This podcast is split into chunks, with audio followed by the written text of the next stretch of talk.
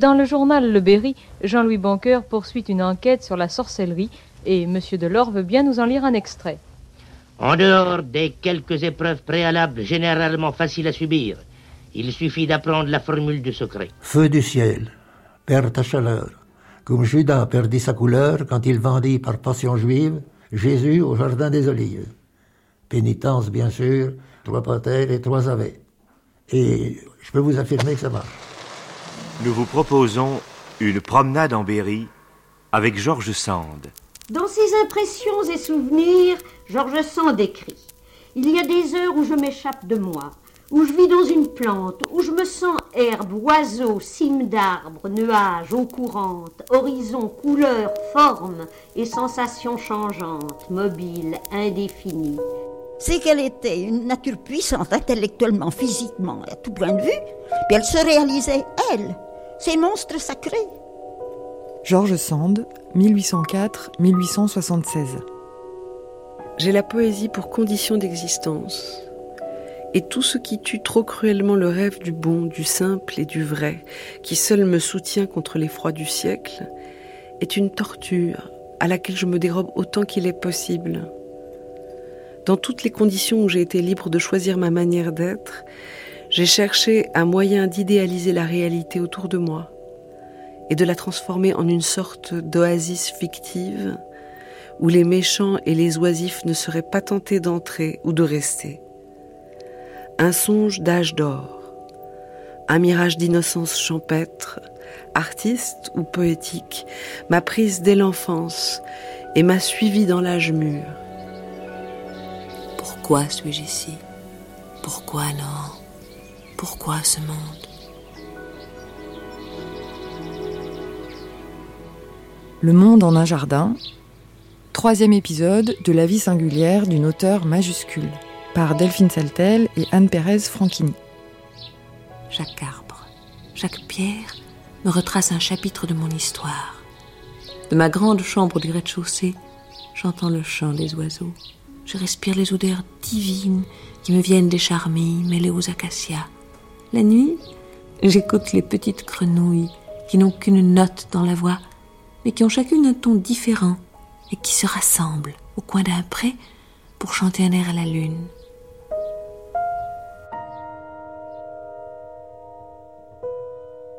Sur une des rares photographies qui existent de George Sand, elle est assise dans son jardin devant sa maison de Nohant, près des deux grands cèdres qu'elle avait fait planter pour la naissance de ses enfants. C'est une photo qui date de la fin de sa vie. Elle est prise de loin, elle est floue, mais on devine sa silhouette vieillissante dans une ample robe à volant, alanguie sur une chaise longue. Par terre, à ses pieds, deux petites filles jouent sagement, et à leur côté, il y a un couple. L'homme est en chapeau et costume élégant, la femme en chignon romantique. Dans un coin, on aperçoit une petite table. Ils ont dû prendre le thé au soleil. Quiétude familiale, douceur bucolique et confort bourgeois, comme dans certains tableaux d'Édouard Manet. C'est l'image officielle et un peu trompeuse d'une George Sand assagie, retirée du monde, fuyant dans le Berry la violence des crises de son siècle. Mais Nohant, pour George Sand, n'est pas qu'un refuge, encore moins un ermitage. C'est la matrice de son imaginaire, de son œuvre et de ses convictions politiques. D'où tu parles demandaient les gauchistes dans les âgés des années 68. George Sand parle de là, de ce coin de terre qu'elle habite, qu'elle cultive, qu'elle arpente et qui fonde son regard sur le monde. Martine Ried. Nous sommes en route pour Nohant, partie de Paris, Nohant qui est la propriété de Georges Sand, Nohant qui est devenu célèbre grâce à Georges Sand, puisqu'elle y a euh, pendant des années une sorte de maison de maître euh, dans un tout petit village qui se trouve euh, au sud de Châteauroux sur la route de la Châtre. La Châtre est à quelques kilomètres. Georges Sand a détesté la Châtre, petite ville de province qui lui semblait particulièrement étroite, et en revanche, évidemment, a célébré euh, absolument Nohant, le domaine de Nohant, la vallée noire, la campagne qui l'environne. Non, pour elle, c'est beaucoup de choses.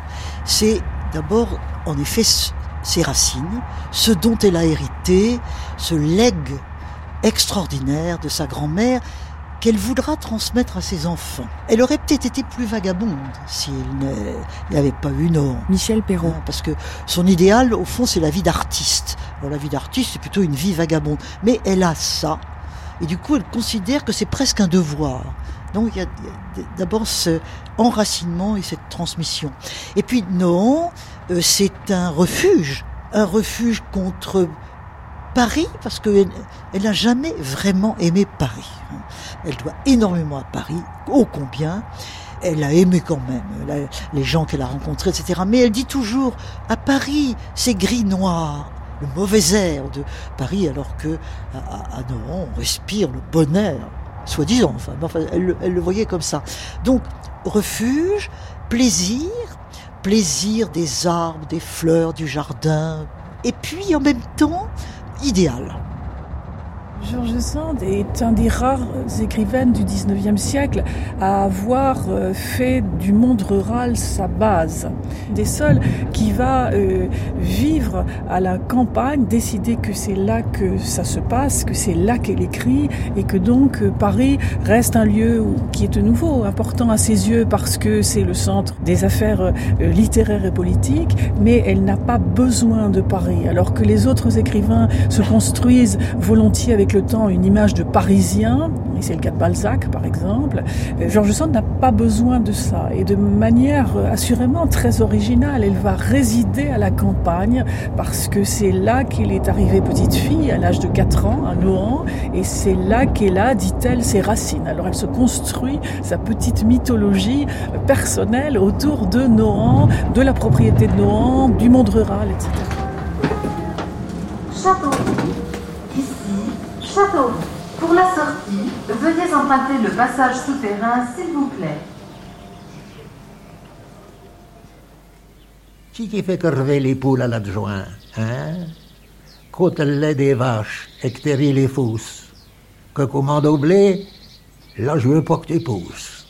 Au lieu que court, peu ben assez loin.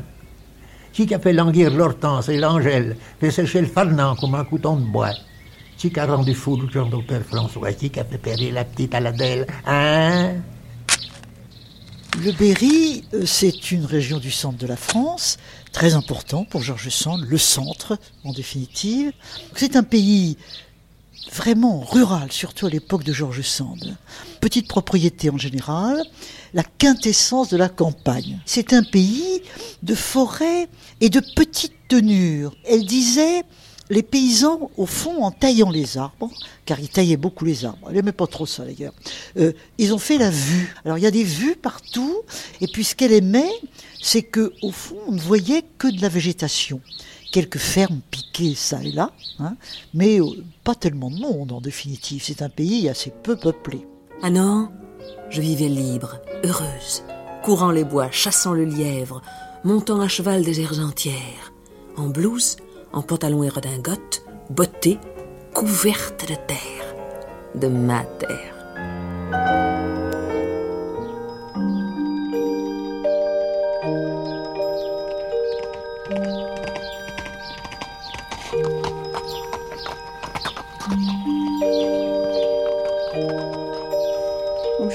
Arrive à Nohant en 1808 alors qu'elle a 4 ans. C'est à ce moment-là qu'elle découvre Nohant, qu'elle le voit pour la première fois. 1808 est en principe dans la vie de Georges Sand une date très heureuse puisqu'enfin la famille est réunie. C'est-à-dire que la grand-mère a réussi à convaincre le fils, la belle-fille et deux enfants, un petit garçon de quelques mois et Georges Sand euh, de venir habiter Nohant à leur retour d'Espagne. Le fils a été en garnison auprès du prince Murat à Madrid. Et bien sûr, euh, la guerre euh, de grande résistance des Espagnols contre l'armée napoléonienne, qui est une armée d'occupation, va amener une partie des Français à quitter précipitamment l'Espagne et à revenir euh, en France. tel est le cas de la famille, la petite famille constituée autour de Maurice Sand. Ils arrivent à Nohant dans un état physique extrême les deux enfants sont très malades et donc c'est à cette occasion que Georges Sand découvre la propriété de Nohant. Je repris mes sens en entrant dans la cour de Nohant. Ce n'était pas aussi beau à coup sûr que le palais de Madrid, mais cela me fit le même effet. tant une grande maison est imposante pour les enfants élevés dans de petites chambres. Ce n'était pas la première fois que je voyais ma grand-mère, mais je ne me souviens pas d'elle avant ce jour-là. Elle me parut très grande, quoiqu'elle n'eût que cinq pieds, et sa figure blanche et rosée, son air imposant, son invariable costume composé d'une robe de soie brune à taille longue et à manches plates, sa perruque blonde et crépée en touffe sur le front, son petit bonnet rond avec une cocarde de dentelle au milieu, firent d'elle pour moi un être à part, et qui ne ressemblait en rien à ce que j'avais vu. C'était la première fois que nous étions reçus à Nord, ma mère et moi. Ah ben ça s'habillait pas comme ça s'habille aujourd'hui. Hein. Je m'en doute. ben là, qu'est-ce que vous voulez, s'habiller longue et puis, vous savez, c'était pas les mêmes. Hein. Bonnet. Puis le bonnet blanc. Le bonnet blanc. Jamais maman t'a vu un bonnet blanc. Ah ben maman, tu l'as jamais vu avec un bonnet blanc. Maman, elle mettait, tu sais bien qu'elle mettait des petites mongolies sur sa tête. Jamais maman portait le bonnet blanc. Ce fameux voyage d'Espagne qu'elle a raconté dans l'histoire de ma vie, jusqu'à Nohant, en naturellement beaucoup de jours, ça a duré longtemps, hein, en changeant de chevaux et en voyant souvent des horreurs. Hein. Elle raconte qu'elle voyait des cadavres pendus aux arbres, et pour elle, ça a été les premières horreurs de la guerre. On pourrait presque parler de, Goya de ce, point de vue-là, les, malheurs de la guerre. Hein. C'est une vision assez terrible. Elle rentre, elle arrive à Nohant. C'est sa première rencontre avec Nohant en réalité. Elle n'y avait jamais été avant, auparavant vraiment. Et, là, c'est à la fois un, monde enchanté. Hein. la, la, grande maison de sa grand-mère, la fraîcheur du Berry après les horreurs de la route et la chaleur de l'Espagne, elle a un sentiment de grand bonheur. Mais ce sentiment de bonheur va se transformer en tragédie. Parce que son père fait une chute de cheval, il montait un cheval arabe qu'il avait ramené d'Espagne, qui était assez fougueux. Et ce cheval euh, a sans doute galopé un peu trop, et le père Maurice est tombé de cheval et s'est brisé le corps contre un arbre qui avait au bord de la route, et il est mort peu de temps après. Et la mort du père à Nohant euh, est une date fondamentale, absolument fondamentale. Alors après la mort du père, bah, se pose la question, où va-t-elle aller? Est-ce qu'elle va rester à Nohant avec sa grand-mère? Est-ce qu'elle va partir avec sa mère à Paris? Vous allez dire que, euh, on va dire que peut-être la mère aurait pu rester à Nohant. Mais la grand-mère euh, était toujours très réticente vis-à-vis de Sophie euh, de la Borde. Et Sophie le sentait. Et par conséquent, elle a pris sa fille sous le bras, en quelque sorte, et elle est partie à Paris. D'où plusieurs années pendant lesquelles euh, la petite Aurore vivait plutôt à Paris, voyant sa grand-mère à Paris, parce que la grand-mère avait aussi un appartement à Paris, et, venant finalement assez peu à Nantes, jusqu'au jour euh, où la grand-mère euh, a dit mais cette petite fille est mal élevée, Hein, et je veux par conséquent euh, la reprendre à Nohant et, lui donner une bonne éducation. Et à ce moment-là, la, petite Aurore est revenue davantage à Nohant. Je savais dans quel champ, dans quel pré, dans quel chemin je trouverais Fanchon, Pierrot, Liline, Rosette ou Sylvain. Nous faisions le ravage dans les fossés, sur les arbres, dans les ruisseaux. Nous gardions les troupeaux, c'est-à-dire que nous ne les gardions pas du tout et que pendant que les chèvres et les moutons faisaient bonne chère dans les jeunes blés, nous formions des danses échevelées, où nous goûtions sur l'herbe avec nos galettes, notre fromage et notre pain bis. La petite Aurore, Aurore du pain, elle plonge directement dans ce monde de la campagne euh, qui était vraiment le voisinage. Il n'y avait pas de différence. Les, petits paysans venaient dans la maison de, de la grand-mère, c'était très ouvert en fait. C'est vraiment une plongée euh, dans ce monde qu'elle considérera au fond toujours comme le sien. Hein. Euh, ça, ça, lui a probablement beaucoup facilité les choses plus tard quand elle est devenue la propriétaire. Alors là, il fallait quand même qu'elle aille voir ses fermiers, mais elle disait que être en sabot et aller dans les terres avec ses fermiers, ça, elle, aimait beaucoup. Elle aimait pas les rapports de propriétaires tenanciers.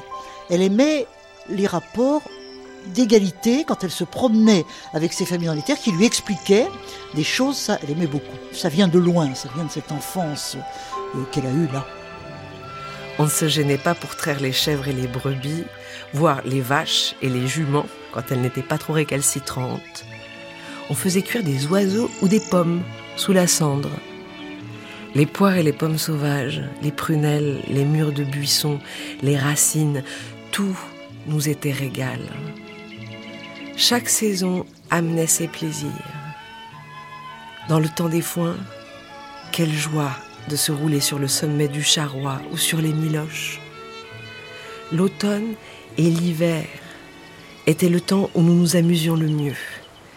Les enfants de la campagne y sont plus libres et moins occupés.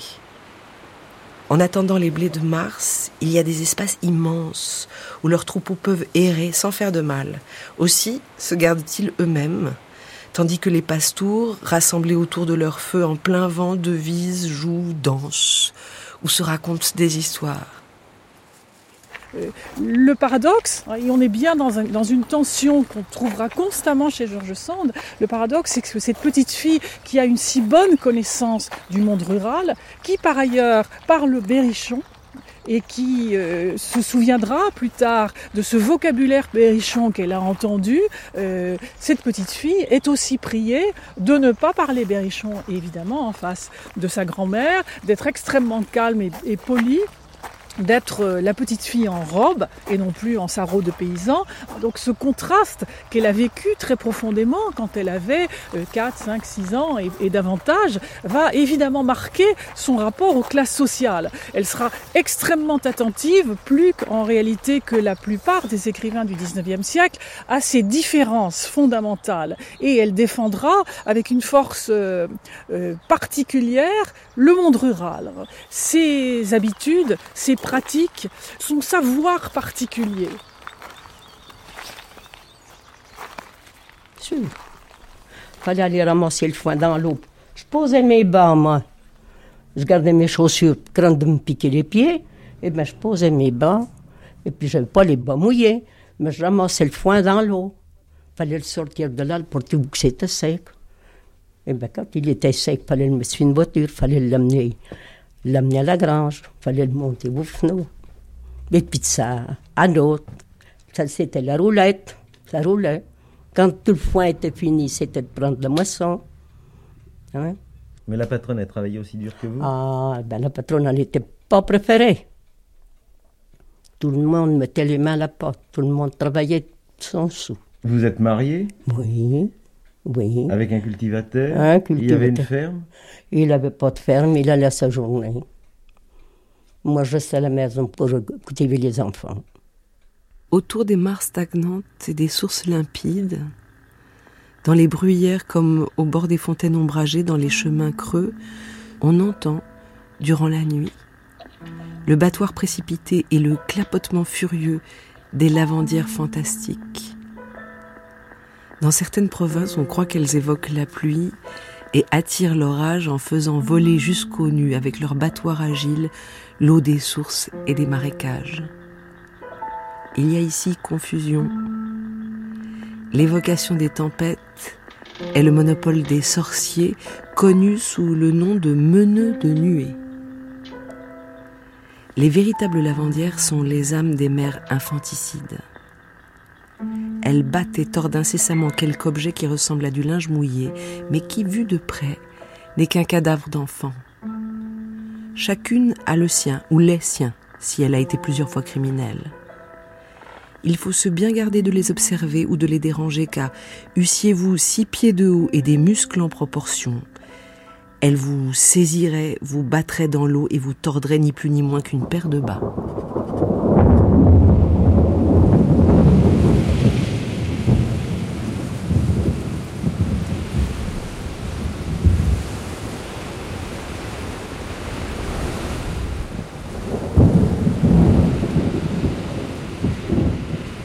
Ce réel rural dans lequel elle plonge, elle le théorise plus tard. Mais au fond, c'est comme une espèce de nature, euh, nature sociale, nature euh, végétale directe, si vous voulez.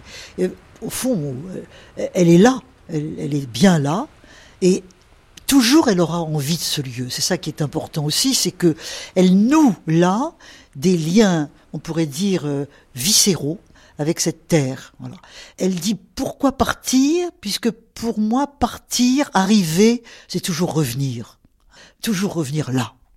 Et elle considérera toujours que quelques voyages qu'elle ait faits euh, en Majorque, à Venise plus tard, enfin, et, et la présence à Paris, qui était très importante, mais c'était toujours là qu'elle voulait revenir.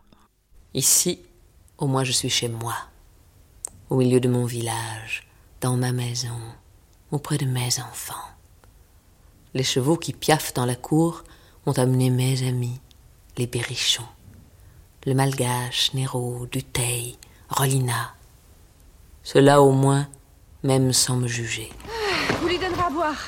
Bien, madame. Merci. Vous Ah, Maman J'ai vu des potirons mûrs dans le potager, on va faire des confitures. Allez Allez, viens Maurice, on va au potager Oui, allons au potager, les enfants. Georges Au fond, elle l'a pas choisi. hein.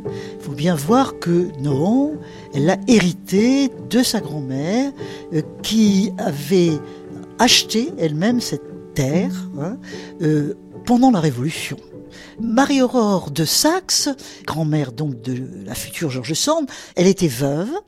Elle avait en somme hérité de son mari, qui était euh, Dupin de Franqueuil, euh, qui était un riche receveur des finances.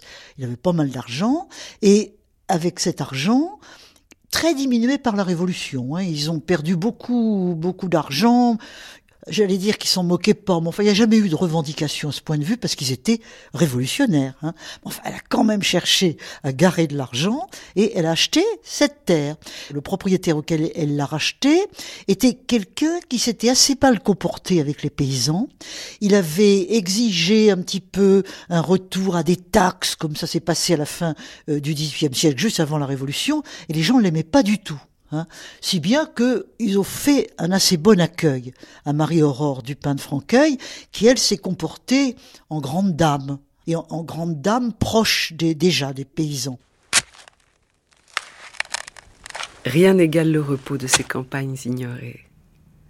Là n'ont pénétré ni le luxe, ni les arts, ni la manie savante des recherches, ni le monstre à cent bras qu'on appelle industrie. Les révolutions s'y sont à peine fait sentir, et la dernière guerre dont le sol garde une imperceptible trace est celle des Huguenots contre les catholiques. Encore, la tradition en est restée si incertaine et si pâle que si vous interrogiez les habitants, ils vous répondraient que ces choses se sont passées il y a au moins 2000 ans. Car la principale vertu de cette race de cultivateurs, c'est l'insouciance en matière d'antiquité. Vous pouvez parcourir ces domaines, prier devant ces saints, boire à ces puits, sans jamais courir le risque d'entendre la chronique féodale obligée ou la légende miraculeuse de rigueur. Le caractère grave et silencieux du paysan n'est pas un des moindres charmes de cette contrée. Rien ne l'étonne, rien ne l'attire. Les briolages, c'est-à-dire le champ pour encourager les bœufs au travail, c'était des choses pratiquées journellement par tous les laboureurs de, de la vallée noire, au moins, mais même de tout le Berry, et, et de l'Auvergne, et du Bourbonnais, et de bien d'autres régions, Oui, puisqu'on on en trouve en on en trouve en en, Poitou, en oui, en. Amérique latine, etc. Mais euh, le mythe est venu, sans doute, à cause du texte de Georges Sand, dans La Mare au Diable, bien sûr, qui, qui a mis sur un piédestal, on le fait copier dans les, dans les écoles, etc. Ce fameux, cette fameuse scène du labourage où le briolage est d'ailleurs particulièrement bien décrit. Eh bien, toutes ces choses-là, ensuite, ont disparu rapidement, et on peut dire que après la guerre de 14, de moins en moins les gens ont briolé, et on peut dire qu'à la dernière guerre, déjà, euh, pratiquement tous les brioleux avaient disparu.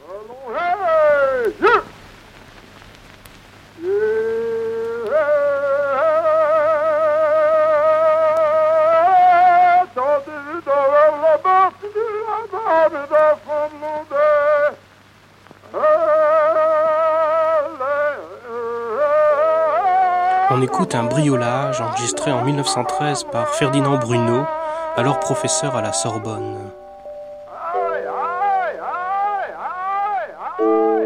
Alors, non, c'est ça. C'est-à-dire une terre, 200 hectares à peu près, ce qui est pas mal, ce qui est même considérable dans le pays. Hein. Georges Sand est une grande propriétaire terrienne. Bon, on l'a pas cherché, mais, c'est ainsi. Il y avait trois fermes. Il y avait des fermiers, et ces fermiers, il fallait les, avoir des rapports avec eux, il fallait convenir d'un bail. C'était une petite agriculture. Hein. Les gens avaient quelques hectares, vraiment euh, très peu, à eux-mêmes. Et puis, ils étaient fermiers sur des grandes terres, comme 60 hectares quand même, euh, de euh, Marie-Aurore ou d'autres. Concrètement, d'abord, elle est une propriétaire terrienne. Donc il faut gérer ces terres. Comme elle disait elle-même, euh, je n'aimais pas ça du tout. Elle a toujours dit aussi que elle avait comme un remords d'être riche. Mais enfin, elle s'est appliquée à le faire et elle a été pendant euh, pas mal d'années une gestionnaire. Alors quand elle s'est mariée avec euh, Casimir, Casimir lui était euh, bon, il y avait aucun problème vis-à-vis de ça. C'était un gentleman farmer et il a eu beaucoup d'ambition de développer tout ça. Et puis quand elles, ils se sont séparés assez rapidement quand même en 36, alors là, elle est devenue gestionnaire, propriétaire, et elle, elle a fait de son mieux, exploitante. Est-ce qu'elle a voulu améliorer les terres? Oui. Elle pensait qu'il fallait faire beaucoup plus d'élevage, il fallait faire de la polyculture.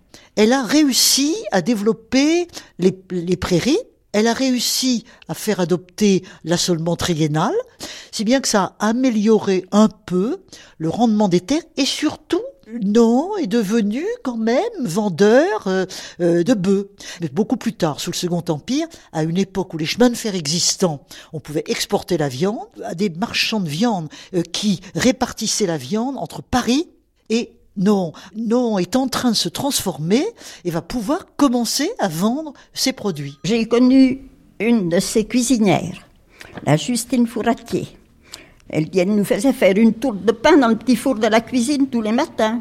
C'était pas le pain de tout le monde, il y avait beaucoup de personnel. Et puis, elle était très bonne avec les domestiques.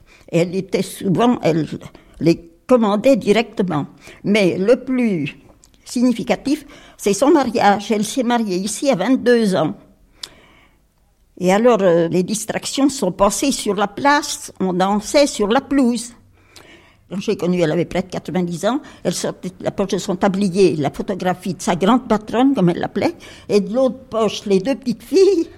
Et alors, disait ma grande patronne, on lui a apporté un fauteuil. Elle était au milieu de nous, assise, nous qui dansions sur la pelouse. Et ces deux petites filles étaient de la noce et dansaient avec nous. Ces trois sont jolis de leur pays s'en vont. Ces trois sont jolis de leur pays s'en vont de leur pays savons, tout trois en assurance, et avec le cœur joyeux de faire leur tour de France. Denis a mené ses bœufs gras à la foire de Linière. On a vendu la paire 850 francs. Quand tu iras à Paris, j'aimerais que tu m'apportes un joli serin, bien chanteur. Les demi ont été mangés. Qu'est-ce que je disais? Et du tabac aussi. Celui d'ici ne vaut rien. Tu parlais des bœufs. T'as de la chance. Aujourd'hui à Neuvy, ils valent 50 francs de plus par paire. Il a acheté deux bœufs de travail pour 750 francs. Je te les montrerai tout à l'heure. Ils arrivent de Saint-Onge. Très bon petit vin blanc, Saint-Onge. Ah, la Saint-Onge a beaucoup souffert pendant les guerres de religion. Les bœufs n'étaient pas nés à ce moment-là. Ils vont très bien, je vous le promets.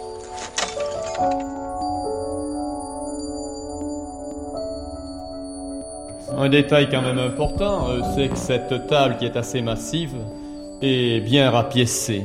Et eh bien ça vous prouve justement euh, l'esprit d'économie euh, de cette demeure de Georges Sand elle-même, qui ne gaspillait pas son argent, car elle savait ce que c'était que gagner de l'argent. Les clochettes au-dessus de la porte, elles ont des timbres différents suivant la taille, et elles correspondaient par la même aux pièces occupées par les maîtres. C'était donc une maison organisée. Georges Sand est bien dans un rôle de femme aisée, La singularité, c'est qu'elle est seule, évidemment, que c'est elle qui fait les comptes, qu'elle peut, dans un deuxième temps de sa vie, se faire aider par euh, Manceau, par exemple, qui tient les registres. Elle peut se faire aussi aider par son fils, une fois qu'il est adulte et qu'il vit à Nohant. C'est elle qui est à la fois la maîtresse de maison et le maître de maison. Dans la correspondance, elle signale la difficulté d'occuper les deux rôles à la fois, d'être à la fois, euh, et c'est son expression, le père et la mère de ses enfants, mais aussi pratiquement d'occuper le rôle de qui va voir l'état des bois euh, et l'état du bétail, etc. Parce que là, on attendrait plutôt un régisseur. Euh, elle gère donc l'univers de la maison. De ce point de vue, ça ne lui paraît pas du tout en contradiction avec euh, ses positions féministes. Parce qu'elle dit, au fond, les messieurs sont fiers de bêcher correctement un bout de terre, il n'y a pas de raison que les femmes ne soient pas fières de la même manière euh, de filer le chanvre ou de broder euh, sur leur métier. Euh, et donc, on comprend qu'il y a chez elles le souci d'une sorte de pensée totale de ce que sont les activités humaines. Garder un coq et 12 jeunes poules, un boisseau de graines par mois tout au plus, acheter à la châtre du pain de chien pour Jacques. Quand les métayers feront des charrois, je les payerai. On ne leur donnera pas à manger, puisqu'il n'y a pas de cuisine en mon absence. Le père Henri relèvera la treille du jardin avec les perches prises dans le petit bois. Il bêchera le reste des carrés du jardin et les ensemencera en luzerne et en avoine.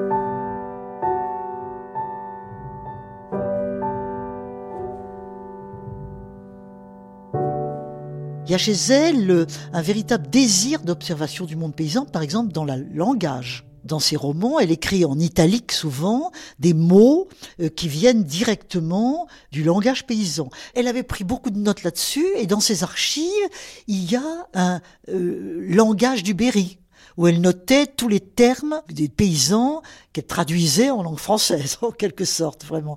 Et il y en a beaucoup, c'est des pages et des pages entières. Autrement dit, elle a fait une véritable observation. C'est un souci, euh, je dirais pas d'ethnologue, faut pas exagérer, mais je dirais ethnographe, tout au moins. Hein. C'est-à-dire le souci de transmettre le langage, les attitudes, les mœurs, les pensées euh, du monde paysan, parce que souvent le monde de la ville pensait que disait tous ces gens sont des abrutis, euh, bon, perdus. Pas du tout. Euh, elle, quelquefois, elle protestait parce qu'elle les trouvait lents, mais elle les respectait profondément et elle pensait qu'ils avaient en effet une pensée. Et c'est cette pensée qu'elle voulait comprendre dans des textes, dans des essais et dans les romans. On peut pas savoir euh, ce qu'on peut faire. Hein? Mm.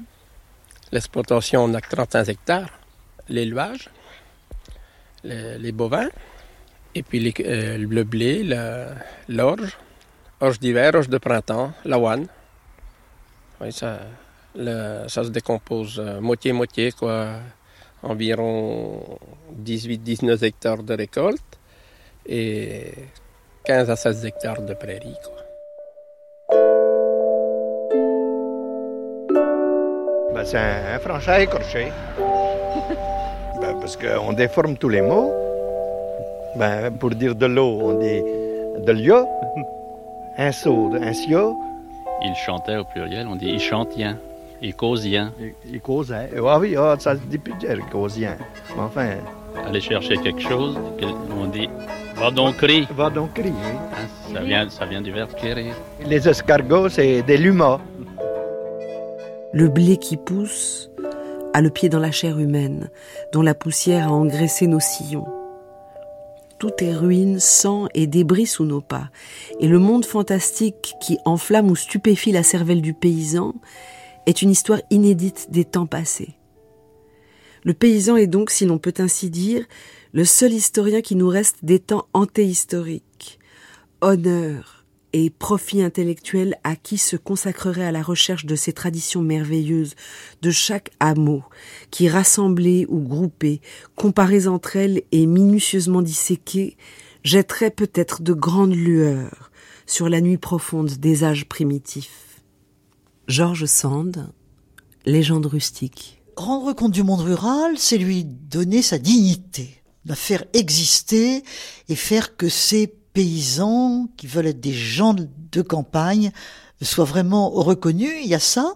D'un autre côté, bien qu'elle soit critique de la ville, elle pense tout de même que les villes sont plus avancées que Paris est plus avancé que la campagne.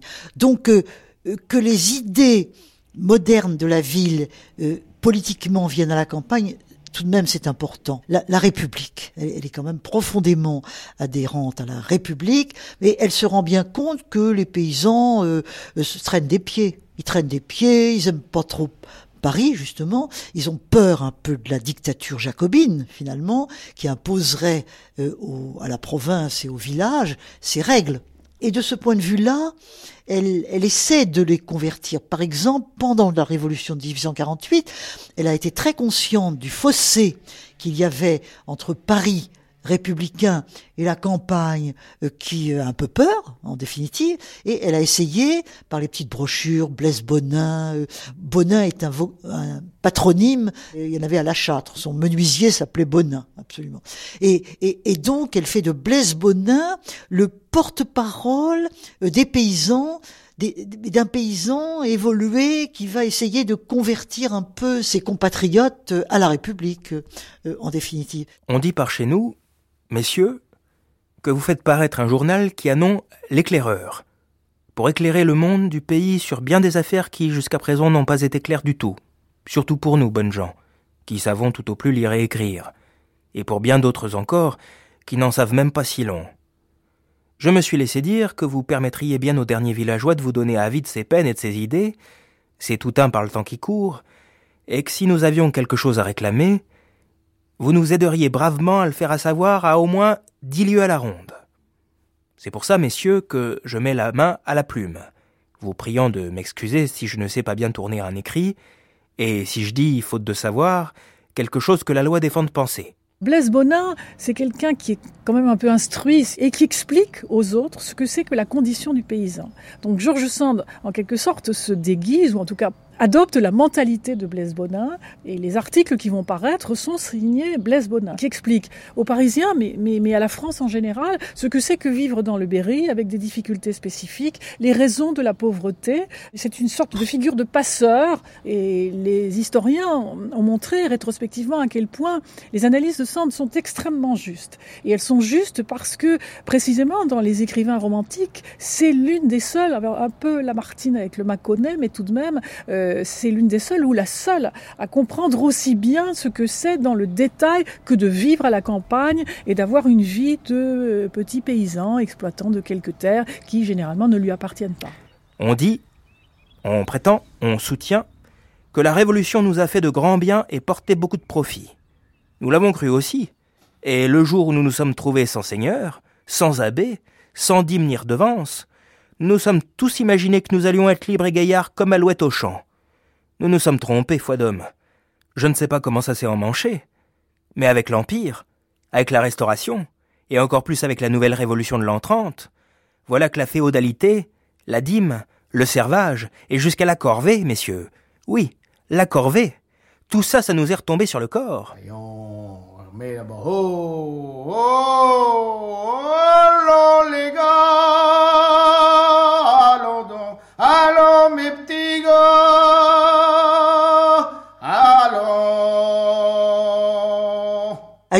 on est, là où on peut. Elle prend conscience avec d'autres, comme Lamartine, de l'importance du journalisme provincial. Il y avait beaucoup de journaux à Paris, il n'y en avait pas tant que ça en province, et elle pense que il faudrait développer le journalisme local comme forme de, euh, de, oui, de protestation. Et elle lance peu après l'éclaireur de l'Indre, qui est produit euh, par euh, Pierre Leroux, dans les presses de Pierre Leroux, qui est rédigé par un petit groupe de républicains de ses amis Berrichon, une élite républicaine provinciale tout à fait convaincue euh, qui sont euh, vraiment ses, copains, ses amis. Elle va également euh, publier Le Travailleur de l'Indre, qui est un journal local comme le nom l'indique, pour les travailleurs, les ouvriers euh, du coin. Donc, je dirais pas que ça tire à des milliers d'exemplaires, mais quand même plusieurs milliers d'exemplaires, euh, et ça fait connaître euh, la pensée des républicains et des socialistes dans le coin. Et c'est aussi une tribune, si vous voulez. On a un journal, donc on va donner des nouvelles, on va protester, et c'est comme ça qu'on va agir. Messieurs, calculez ce que gagne et consomme un pauvre journalier chargé de famille. Et vous connaîtrez clair comme la parole de Dieu que sans notre petit troupeau, nous ne pouvons pas vivre. Le moins qu'un homme consomme de seigle ou marsèche, c'est 50 francs par an. Mettons qu'il a femme, père ou mère, et seulement trois enfants à nourrir. Quand un paysan n'a que cinq personnes sur les bras, il est bien heureux. Bien heureux. Moins on a de famille, de parents à aimer, plus on est heureux. Voilà pourtant ce que la misère fait dire et penser. Mais passons. Voyons maintenant notre salaire. 20 sous par jour en été, 10 sous en hiver. Supprimer les dimanches et fêtes chômées, les temps de glace où l'on ne peut travailler la terre. Si nous arrivons à 200 francs par an, je défie bien que nous dépassions d'un écu. Dira-t-on que c'est assez Et que nous pouvons exister? Il faudrait supposer pour ça que nous n'aurons pas de dette. Et pourtant, si nous n'entrons pas en ménage avec un mobilier, il faut s'endetter pour l'acheter. Que nous ne serons jamais malades, et la santé continuelle n'est jamais arrivée à aucun homme que je sache. Soyez arrêté seulement une semaine, vous voilà endetté. Soyez arrêté trois mois, vous voilà ruiné. Soyez arrêté un an, vous voilà perdu. Soyez estropié, vous voilà mort. Yo, là-bas, Allez,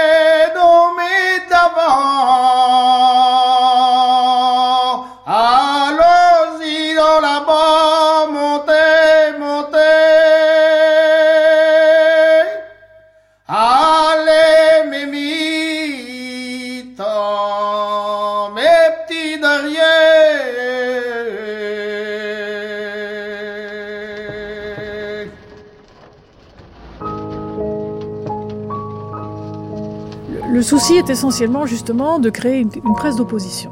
Au fond, le journalisme se fait essentiellement à Paris et que par ailleurs, c'est largement un journalisme conservateur. C'est-à-dire qu'elle trouve que justement euh, la gauche, comme on l'appelle depuis euh, peu, euh, ne se fait pas suffisamment entendre et que, en particulier dans le, dans le Berry, il y a une sorte de conservatisme ambiant qui doit absolument être bousculé par d'autres récits que ceux que, évidemment, traditionnellement, les journaux qui sont tout à fait favorables au pouvoir colportent encore et encore. Elle reste sur cette vision d'une France traditionnelle qu'il faut défendre, qui est lente dans les arguments, mais, mais dit-elle, il faut être patient parce que précisément les politiques parisiens euh, oublient un peu trop vite que les informations qui arrivent lentement via le journal dans le Berry, eh bien il faut le temps que les gens les digèrent en quelque sorte, les comprennent. Par définition, le monde rural bouge lentement. Il y a de très belles pages où elle défend justement cette position en disant euh, si au fond les un tas d'événements politiques ont, ont, avorté, euh, notamment euh, 48, c'est parce que les campagnes n'étaient pas prêtes. On ne leur a pas assez expliqué ce qui était en train de se passer. Elles n'y ont pas vu leurs bénéfices et donc elles n'ont pas soutenu ces mouvements euh, qui arrivaient de Paris et qu'elles n'ont pas compris. Donc il faut partir du point de vue du paysan si on veut songer à la moindre réforme et au fond à, à une autre manière de gouverner. Voyons voir. Quel âge vous avez? Ben, Vous avez quatre bines, après je vous le dirai. Vous devez avoir euh, 75 ans. Ah oui, je voudrais bien. Mais ils sont partis il y a déjà un moment. C'est-à-dire? J'en ai 86, je suis dans les 87. Vous vous souvenez de votre vie quand vous étiez petite? Oh, moi quand j'étais petite, monsieur, je me souvenais pas de tout ça. Ma mère était cultivatrice. Ma mère, mon père, on a toujours travaillé la terre. Toute notre vie. Il y avait de la terre à cultiver. J'avais des chevaux. Il n'y avait pas de tracteur. Et combien pas... de chevaux?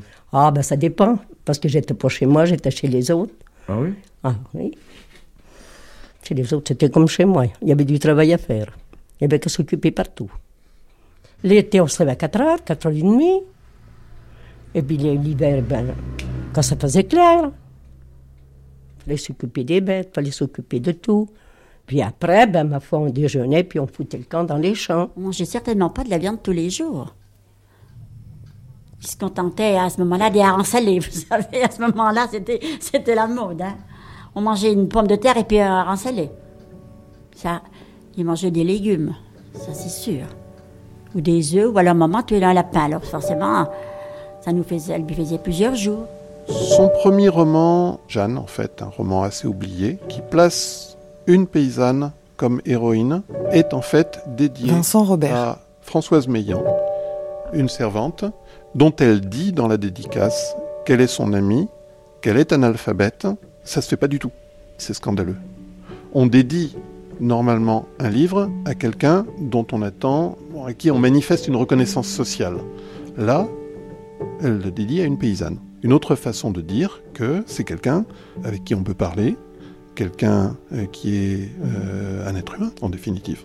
Elle sait aussi, Sand, que ces romans que ne peuvent pas lire les paysans, probablement d'ici très peu de temps, ils pourront les lire. C'est-à-dire qu'elle a compris qu'il y a un mouvement de démocratisation de la lecture, d'une part parce que ça fait une génération que l'école est présente dans tous les villages, même en Berry, depuis la loi Guizot, et d'autre part parce que apparaissent des formules de publication qui font que on pourra bientôt avoir un roman pour, euh, en gros, euh, un franc. Ça reste beaucoup pour les paysans, mais désormais, ça n'est plus inaccessible. Faire connaître euh, la campagne aux gens des villes et faire passer les lumières des villes dans le monde rural. Et en tant qu'artiste, elle pensait qu'elle pouvait faire le lien entre les deux lutter contre le fossé qu'il y avait entre euh, les, les, ouvriers et les paysans, hein, et, et, faire que ces gens se connaissent, se comprennent et adhèrent aux mêmes idéaux.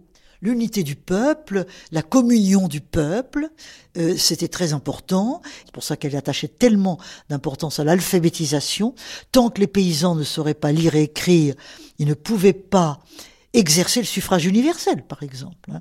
Voter, c'est bien beau, mais pour voter, il faut des lumières, il faut connaître. Paysans qui commençaient à savoir écrire, n'oubliez donc plus vos morts. Transmettez la vie de vos pères à vos fils. Faites-vous des titres et des armoiries si vous voulez, mais faites-vous-en tous. La truelle, la pioche ou la serpe sont d'aussi beaux attributs que le corps, la tour ou la cloche. Vous pouvez vous donner cet amusement si bon vous semble. Les industriels et les financiers se le donnent bien. Mais vous êtes plus sérieux que ces gens-là et bien que chacun de vous cherche à tirer et à sauver de l'oubli les bonnes actions et les utiles travaux de ses aïeux, et qu'il agisse de manière que ses descendants lui rendent le même honneur. L'oubli est un monstre stupide qui a dévoré trop de générations. Combien de héros a jamais ignoré, parce qu'ils n'ont pas laissé de quoi se faire élever une tombe? Combien de lumière éteinte dans l'histoire, parce que la noblesse a voulu être le seul flambeau et la seule histoire des siècles écoulés? Échappez à l'oubli, vous tous qui avez autre chose en l'esprit que la notion bornée du présent isolé. Écrivez votre histoire, vous tous qui avez compris votre vie et sondé votre cœur. Ce n'est pas à autre fin que j'écris la mienne et que je vais raconter celle de mes parents. Il y a quelques jours dans la vallée noire, à Bélabre, Brève, Linière et à Buzancais, c'est à 20 km d'ici, les paysans se sont révoltés.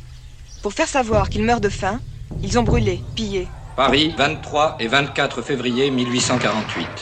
On voit les hommes morts étendus sur une charrette qui traverse la ville. On voit un visage d'homme à demi caché par un pan de mur. On voit une femme avec un fusil. On voit deux chevaux dételés près d'une charrette dont on a fait une barricade. On voit un homme et une femme armés, guettant. On voit une femme relevant ses jupes, montrant son ventre nu aux soldats tombant, mitraillé.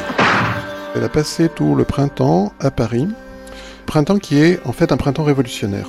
Après la révolution du 24 février, les républicains sont arrivés au pouvoir grâce à l'insurrection du, du, peuple de Paris, lequel peuple de Paris est porteur d'aspirations sociales, qui correspondent assez bien à l'engagement de Georges Sand.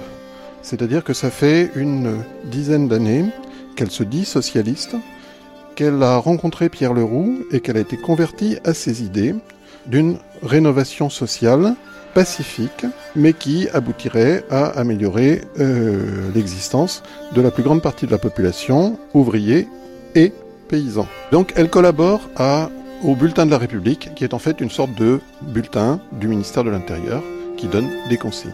On voit un corbillard tiré par un cheval traverser une ligne de soldats, passer les barricades.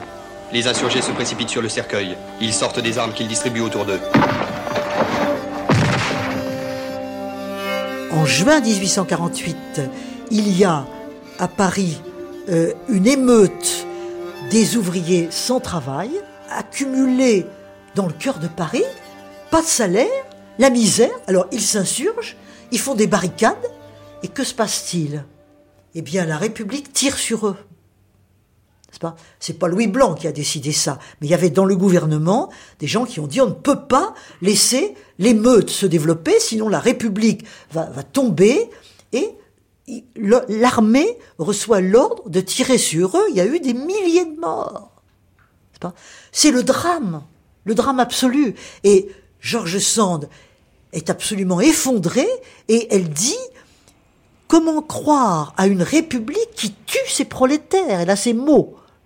Une république qui tue ses prolétaires. C'est pas possible. C'est pas possible. Et à ce moment-là, elle, s'en va. La Petite Fadette est un roman qui a été écrit à un moment très particulier dans la vie de Georges Sand et dans l'histoire de France, puisque c'est un roman de l'été 1848. Elle est désespérée parce que ses espoirs du printemps se sont largement effondrés. Son socialisme est un socialisme pacifique, pas du tout insurrectionnel, et euh, la violence, euh, elle en a horreur. Georges Sand rentre à Nohant. Elle se dit qu'il faut qu'elle euh, traite un sujet qui paraissent n'être pas d'actualité. Donc en fait, elle écrit La Petite Fadette en 15 jours, ou 3 semaines. Elle écrit pour parier sur l'avenir. La Petite Fadette n'était pas une enfant comme les autres. Elle n'était pas ombrageuse de son naturel. Et même, elle ne l'était pas assez. Car elle aimait à provoquer les injures ou les moqueries, tant elle se sentait la langue bien affilée pour y répondre et avoir toujours le dernier et le plus piquant mot.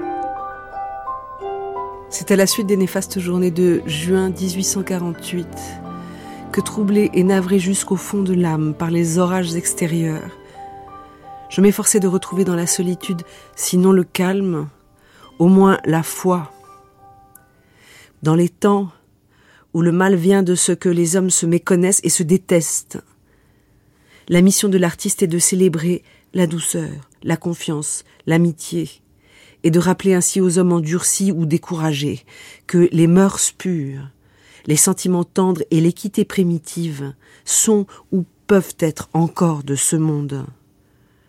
Depuis ces journées de juin, dont les événements actuels sont l'inévitable conséquence, l'auteur du conte qu'on va lire s'est imposé la tâche d'être aimable, dût-il en mourir de chagrin. Préface à la petite fadette. Pour moi, elle est petite. Euh, son visage, il est euh, noir de crasse. Euh, ses cheveux, ils sont un petit peu en bataille et ses vêtements, ils sont un peu larges sur elle. Et je la vois un petit peu comme un garçon manqué en fait. Mais moi, j'aime bien ce personnage parce que malgré tout ce qu'on dit sur elle, elle a quand même de la répartie comme elle le dit quand on la juge. Elle aussi a dit leur vérité et ce qu'elle dit, c'est plutôt vrai.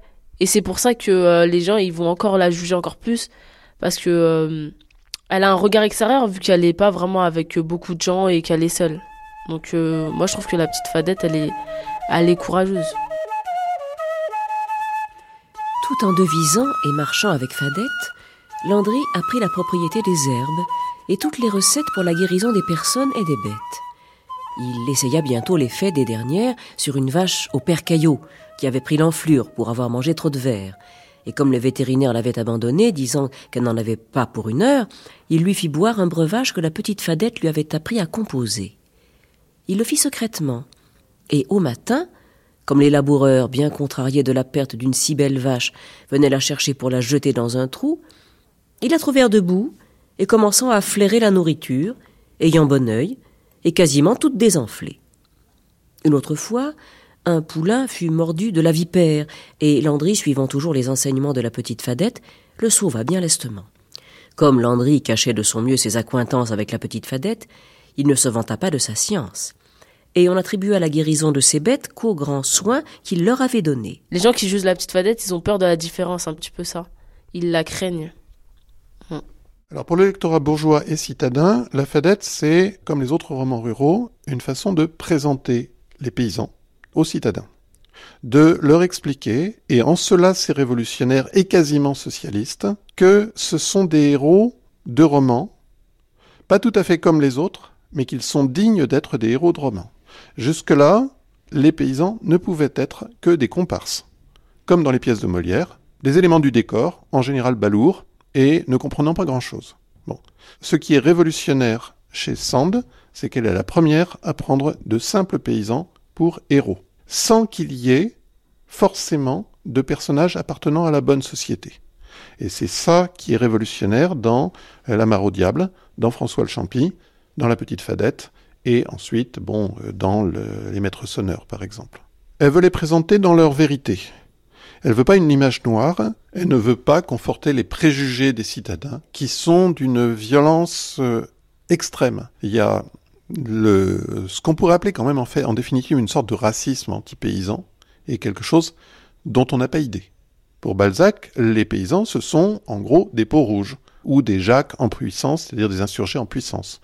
Bon, ça c'est son grand roman euh, inachevé, euh, Les paysans, qui est d'une très grande dureté. Ce sont des sauvages. Il parle des patois incompréhensibles. Il croit à des tas de choses absurdes. Donc les présenter, comme le fait George Sand, comme des personnages à part entière, en soi, c'est déjà révolutionnaire. Les sentiments qu'elle prête à ces héros paysans sont en fait souvent d'une grande finesse. Prête par exemple à la petite Fadette un long développement sur euh, l'injustice de son sort et la façon dont elle a été regardée par les autres personnes du village. Mais c'est très argumenté, très fin. Ces personnages sont des gens comme vous et moi. Ça pourrait être une enfant de banlieue défavorisée, qui traîne tout le temps dehors, qui a une vie compliquée euh, chez elle, avec sa famille, tout ça, donc euh, elle peut traîner dehors.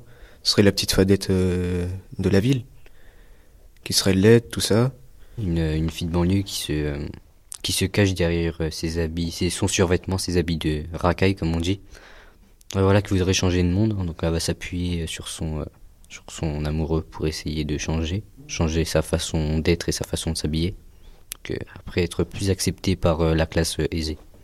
Ouais, elle se fait accepter, mais elle perd, elle perd pas totalement tout ce qu'elle a, ses, origines, tout ça, parce que même si elle change, elle devient belle, elle parle gentiment avec les gens, elle fait plus de bêtises, elle a toujours son savoir, euh, son savoir en médecine, tout ça, qu'elle a appris de sa grand-mère qu'on traitait de sorcière. Mais bon, apparemment, les gens commencent, euh, à la fin du livre, commencent à comprendre que c'est pas de la sorcellerie, et il y a rien de satanique dans ce qu'elle fait. Donc elle perd pas totalement euh, tout ce qu'elle a appris de, de sa grand-mère et de ses origines. Le vieux laboureur travaillait lentement, en silence, sans effort inutile. Son docile attelage ne se pressait pas plus que lui, mais grâce à la continuité d'un labeur sans distraction et d'une dépense de force éprouvée et soutenue, son sillon était aussi vite creusé que celui de son fils, qui menait à quelque distance quatre bœufs moins robustes dans une veine de terre plus forte et plus pierreuse. Mais ce qui attira ensuite mon attention était véritablement un beau spectacle, un noble sujet pour un peintre. À l'autre extrémité de la plaine labourable, un jeune homme de bonne mine conduisait un attelage magnifique. Quatre paires de jeunes animaux, à robes sombres, mêlées de noir fauve à reflets de feu, avec ses têtes courtes et frisées, qui sentent encore le taureau sauvage.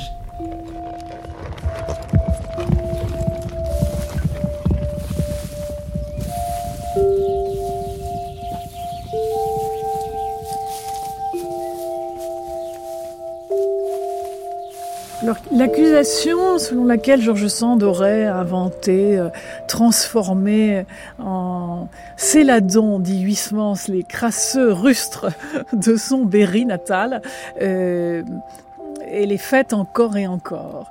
Elle est facile dans un sens parce que comment donner la parole à des gens de conditions modestes? La littérature à l'époque, s'intéresse à cette question de diverses manières, avec diverses solutions.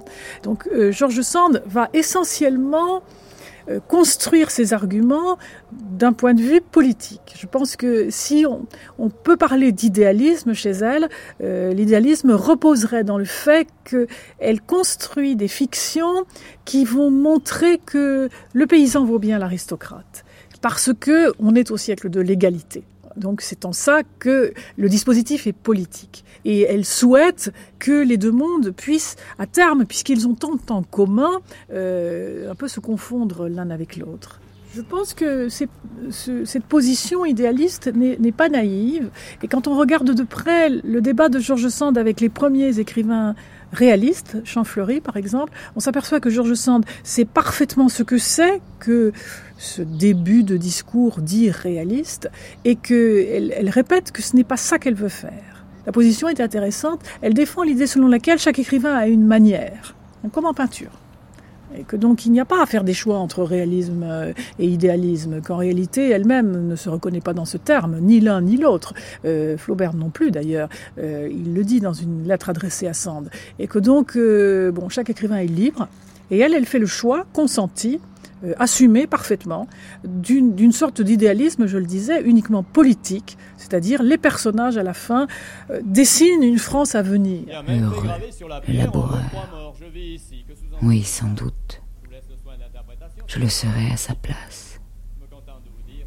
Si mon bras devenu tout d'un coup robuste et ma poitrine devenue puissante pouvaient ainsi féconder et chanter la nature sans que mes yeux cessassent de voir et mon cerveau de comprendre l'harmonie des couleurs et des sons, la finesse des tons et la grâce des contours, en un mot, la beauté mystérieuse des choses. Mais, hélas, cet homme n'a jamais compris le mystère du beau. Cet enfant ne le comprendra jamais. Je vois sur leur noble front le sceau du Seigneur, car ils sont nés rois de la terre bien mieux que ceux qui la possèdent pour l'avoir payée. Mais il manque à cet homme une partie des jouissances que je possède. Il lui manque la connaissance de son sentiment. Ceux qui l'ont condamné à la servitude dès le ventre de sa mère, ne pouvant lui ôter la rêverie, lui ont ôté la réflexion. Bon alors, l'attitude de Georges Sand vis-à-vis de la culture des paysans est en fait quelque chose d'assez complexe. D'une part, elle veut lui rendre justice. Elle regrette euh, le beau berrichon de son enfance. Cette richesse, euh, ce dynamisme des croyances et des récits qu'on racontait à la veillée. L'imaginaire paysan, tout ce trésor de contes, de légendes, elle voudrait qu'on le conserve, qu'on l'enregistre, avant qu'il disparaisse à tout jamais. Donc il y a un sentiment de cette précarité. Mais en même temps, elle sait très bien que ce monde, qui est un monde de l'oralité, de campagne fermée au monde extérieur, est en train de disparaître et elle souhaite cette disparition en se disant que euh, l'instruction, le progrès, ce sont de belles choses. Elle pense que derrière le, les savoirs populaires, il y a quelque chose. Mais en même temps, elle croit au progrès et elle croit que la science fera mieux, la science saura utiliser ces savoirs populaires pour euh, mettre au point des remèdes, par exemple. Euh, en définitive, elle a une, attitude qui est progressiste et complexe. C'est-à-dire, elle ne méprise pas les campagnes, elle ne méprise pas son leur état culturel, elle pense qu'on peut aller vers mieux, vers moins de fermeture intellectuelle, en fait, elle pense que le lecteur paysan de la, petite fadette accompagnera son dépassement des préjugés. Dépasser cette culture ancestrale euh, sans la renier, sans jamais l'avoir méprisée. Et ça, c'est très important parce qu'en fait, euh, les classes populaires, euh, notamment les paysans, souffrent beaucoup de ce mépris des classes cultivées à l'époque. Georges Sand a très profondément le sens du temps et le sens de, du jamais plus. Hein, des choses qui disparaissent et qui ne reviendront jamais. Et pour ces campagnes-là, elle le voit. Elle est contradictoire, comme tout le monde d'ailleurs. Elle aime le chemin de fer. Elle trouve que c'est formidable euh, que aller de Paris à Nohant, Nohant à Paris en une demi-journée euh, au lieu de trois jours. Autrefois, c'est formidable, c'est remarquable. Mais en même temps, elle se rend compte que ça change tout les gens circulent, les marchandises circulent, euh, il y a des migrations rurales beaucoup plus accélérées entre le Berry euh, et Paris. Euh, les, les, gens de, du Berry se disent mais on gagne rien ici, on va aller à Paris, on va beaucoup mieux gagner notre vie, puis ils reviennent pas. Et, progressivement, les coutumes se perdent. Les paysans eux-mêmes considèrent que euh, se marier avec les vieilles coutumes d'autrefois, ça devient ridicule. Euh, donc, euh, tout s'effrite. Tout s'effrite dans la vie quotidienne, dans le parler, dans la manière de s'habiller, dans, et, dans la manière de penser et de vivre. Hein. Elle en, elle en est le témoin à la fois avec une ambivalence.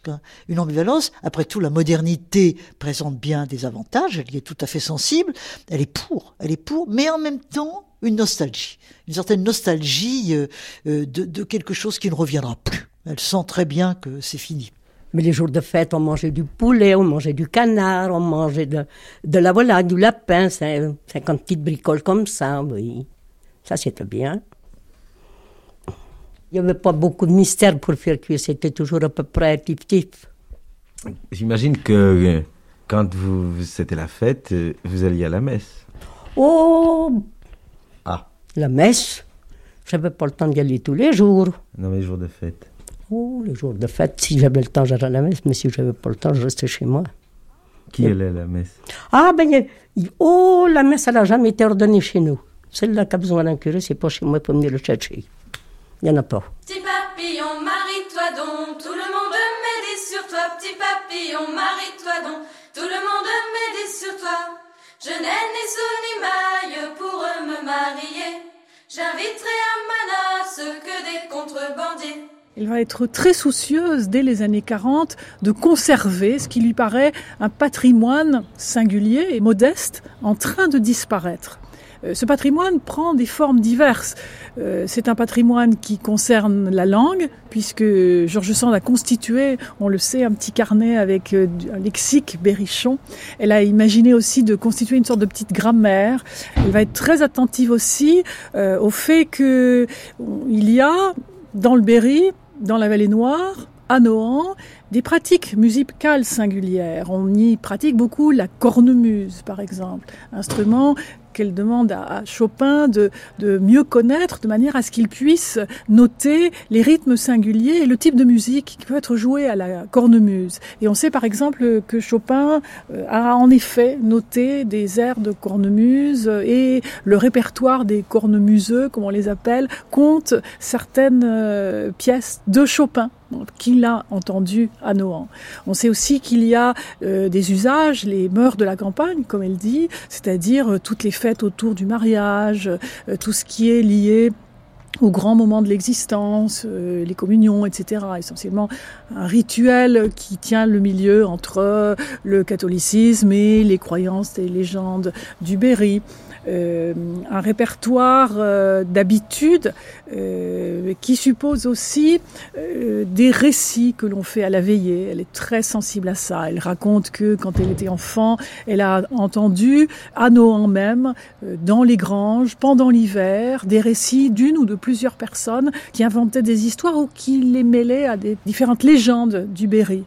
Elle va demander à son fils d'illustrer ces légendes, de les représenter visuellement. Donc il y a tout ce, parcours très intéressant euh, qui vise à l'ethnographie. Et quand on sait que euh, vers les années 1840, c'est précisément le moment où les premières publications sur l'ethnographie se mettent en place, parce que tout le monde a le sentiment que la révolution a détruit beaucoup de choses et qu'au fond, euh, les pratiques anciennes sont en train de disparaître, voire d'ailleurs ont déjà disparu. À ce moment-là, Georges Sand euh, réagit très vivement et se dit il y a des choses à faire dans ce domaine. Il n'est point de mare ou de fontaine qui ne soit hanté soit par les lavandières de nuit, soit par d'autres esprits plus ou moins fâcheux.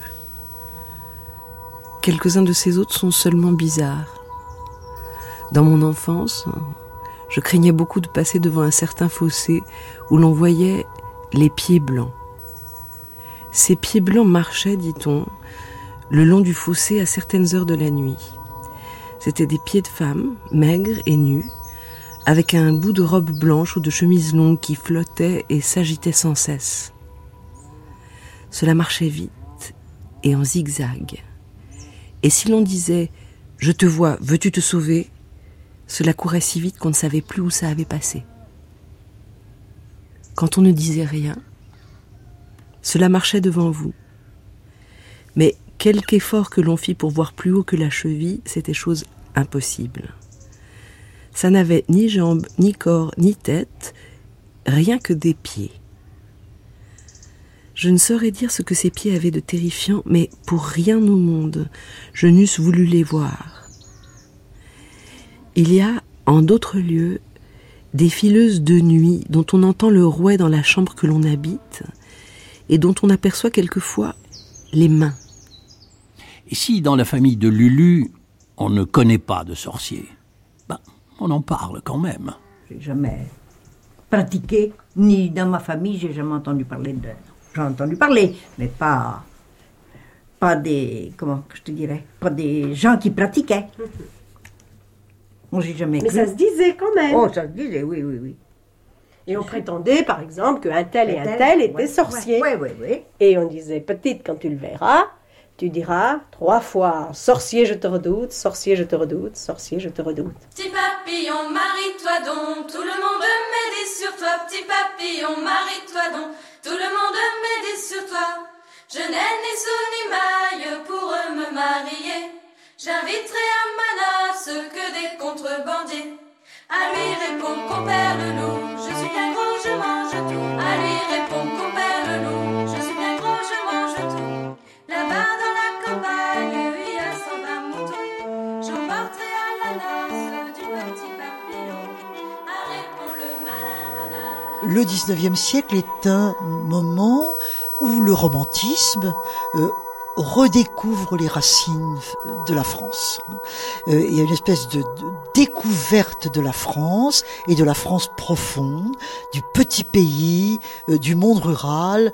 Il y a eu toute la découverte de la Bretagne avec euh, de Villequier, l'Académie celtique. Donc elle n'est pas seule. C'est un mouvement beaucoup plus général. Elle appartient profondément à ça. Il y a des sources communes à la France. La France sont des très anciennes racines euh, et le monde paysan qui n'a pas bougé le garde et le transmet beaucoup mieux que le monde urbain euh, qui bouge tout le temps. hein. Donc il y, y a cette idée très forte et pour Georges Sand s'y ajoutait l'idée du centre. La France du centre est une France euh, qui a peut-être moins bougé encore que les autres parce que elle n'a pas de frontières, elle est là euh, vraiment. Et par conséquent, c'est une des plus authentiques. De même que on disait que c'était le parler de Touraine euh, qui était vraiment le parler français. Eh bien, elle pensait que les racines berrichonnes plongeaient à la fois dans l'histoire gauloise, l'histoire celte. Il y a l'idée du celtisme aussi, hein, qui est le celtisme des très anciennes racines avant, avant les Romains. Le Berry, couvert d'antiques débris des âges mystérieux, de Tombelles, de Dolmen, de Menhir et de Mardel, semble avoir conservé dans ses légendes des souvenirs antérieurs au culte des druides. Les sacrifices de victimes humaines semblent planer comme une horrible réminiscence dans certaines visions. Les cadavres ambulants, les fantômes mutilés, les hommes sans tête, les bras ou les jambes sans corps, peuplent nos landes et nos vieux chemins abandonnés.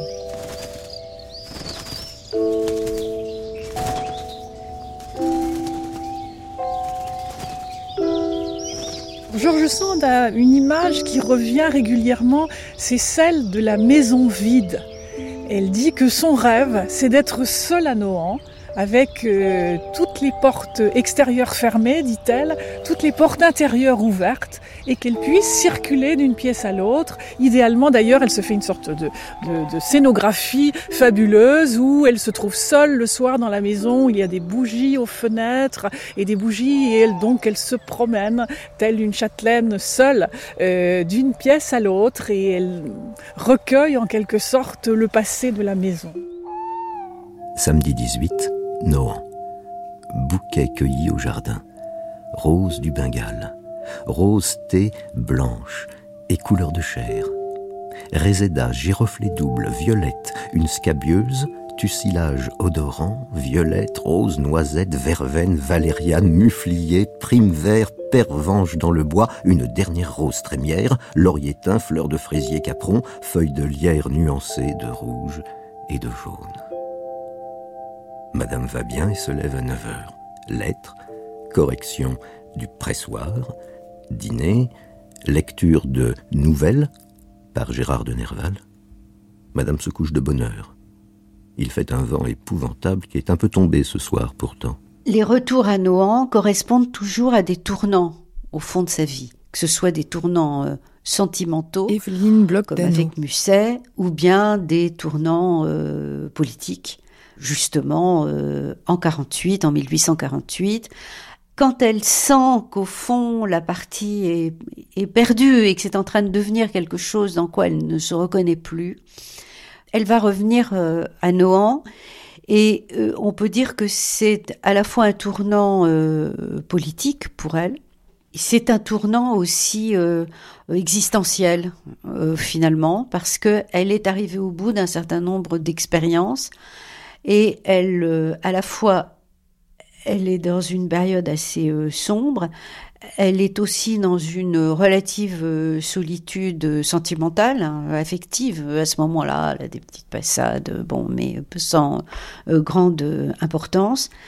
Et un jour, son, un soir d'hiver, son, en décembre 1849, son fils chéri Maurice, dit Bouli, arrive avec euh, deux copains, deux amis. Sand s'ouvre à son ami Hetzel de sa vie amoureuse. C'est la première fois que je m'associe à un homme robuste au moral et au physique. Jusqu'ici, j'ai comme cherché la faiblesse par un instinct maternel qui n'a fait de moi qu'une gâteuse d'enfants et une maman dont on connaît trop la faiblesse. On est dominé toujours par les êtres faibles. Peut-être, avec un cœur fort, aurais-je l'égalité. Je me sens tranquille malgré l'incertitude de l'avenir. Je n'ai pas ces enivrements et ces terreurs qui s'associent à tous les débuts. Et pourtant ce que je fais est une haute imprudence. Je connaissais le potu depuis trois ans, je ne connais pas celui-ci. Quelques mois plus tard, elle confie à Hetzel qu'elle vit désormais avec un graveur appelé Manceau, de 13 ans son cadet. C'est avec lui, euh, finalement, que va se nouer euh, ce, ce que j'appellerais tout de même peut-être la, la relation euh, la plus stable et euh, certainement la plus heureuse. Euh, cela va durer euh, 15 ans, euh, jusqu'à la mort de Manceau. Et euh, va être comment le décrire? À la fois euh, le secrétaire, l'homme à tout faire, le compagnon, l'amant. Et il va savoir d'ailleurs très bien, euh, si vous voulez, l'entourer de telle sorte qu'elle ne pourra plus euh, se passer de lui. Manceau est né dans la misère. Il n'a reçu aucune éducation, ni morale, ni autre. Il n'a fait aucune étude. Il a été en apprentissage. C'est un ouvrier qui fait son métier en ouvrier parce qu'il veut et sait gagner sa vie. Il est incroyablement artiste par l'esprit. Son intelligence est extraordinaire, mais ne sert qu'à lui, à moi, par conséquent. Il ne sait rien, mais il devine tout. Mercredi 22, Nohant. Madame va bien. Il fait beau mais sombre. Madame travaille un peu au pressoir, un peu au diable au dont elle fait la préface. Le soir, broderie, domino, diable au champ. Maurice était ce matin le premier à table. Il en était tout ébervigé. Cognacier du Japon en fleurs. Madame se couche à minuit. Lundi 20, Nohant. Madame va bien, se lève à 9 heures. Il fait un temps de printemps. Lettres, correction de la copie de Mauprat qu'on envoie à Fournier. On abat la charpente du puits de la cour du domaine. Le soir, broderie, adieu à Oscar qui part demain. Madame monte à 10 heures, correction du pressoir. Elle se couchera à minuit. Mercredi 27 avril 1853, Nohant. Temps superbe. J'ai pioché dans le bois. J'ai corrigé les épreuves de la filleule. J'ai eu un commencement de migraine. J'ai pris un demi-grain d'opium qui m'a fait dormir trois heures. Je me suis réveillée parfaitement guérie et dans un état de bien-être extraordinaire. J'ai dîné à 9 heures. Duvernay était là. J'ai gagné à Manceau deux parties sur trois. Je monte à 11 heures sans avoir brodé. Manceau a commencé à monter les meubles dans l'atelier de Maurice. Framboisier du Japon en fleurs, calcéolaire, pensée, cinéraire, magnifique.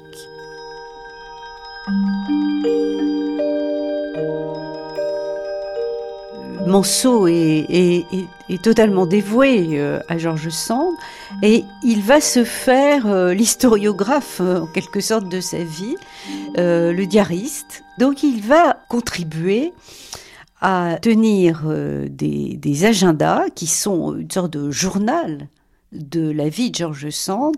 Alors au début, elle lui, elle lui dicte un peu, enfin elle lui dit ce qu'il doit écrire, puis petit à petit, c'est lui qui tient vraiment euh, le journal de la vie de George Sand à partir de 1852. Alors il l'appelle Madame dans les dans ses agendas et lui-même se parle de lui à la troisième personne, donc Manceau et Madame, Madame et Manceau. Lundi 3, non, chenille livrée. Il fait un froid de loup, Madame ne sort pas. Madame Fleury vient voir Madame, on dîne, on souhaite la fête anniversaire à Manceau. Monsieur Hollard vient à cette touchante cérémonie, on joue, on lit Mathilde. Madame monte à dix heures et demie et va travailler. Elle a les pieds gelés. Je me suis installée au rez-de-chaussée, dans le boudoir où si longtemps bonne maman a vécu. Je m'y sens bien chez moi, parce qu'il n'y a aucune autre porte de communication que celle de la chambre des enfants. Souvent, j'y dors dans un hamac. Mes livres, mes herbiers, mes boîtes à papillons, mes cailloux encombrent la pièce, et un petit panneau qui s'encastre dans la boiserie me sert de secrétaire. Tout mon univers est là. Il m'arrive souvent de penser qu'il est fort réduit pour tenir entre ces quatre murs. Mais, par le rêve, la méditation et la prière, je m'évade si loin, si loin, que je ne sais plus revenir.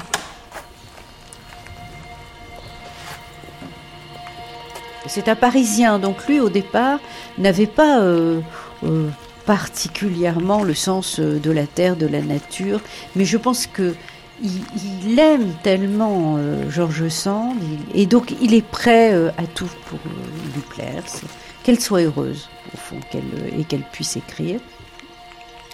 Et donc il va aussi l'accompagner dans cette euh, dans toutes ces activités euh, qui ont pour cadre la nature, que ce soit euh, le jardinage, que ce soit les marches dans la campagne, que ce soit la minéralogie, la chasse aux papillons, l'herboriste, enfin la, la botanique.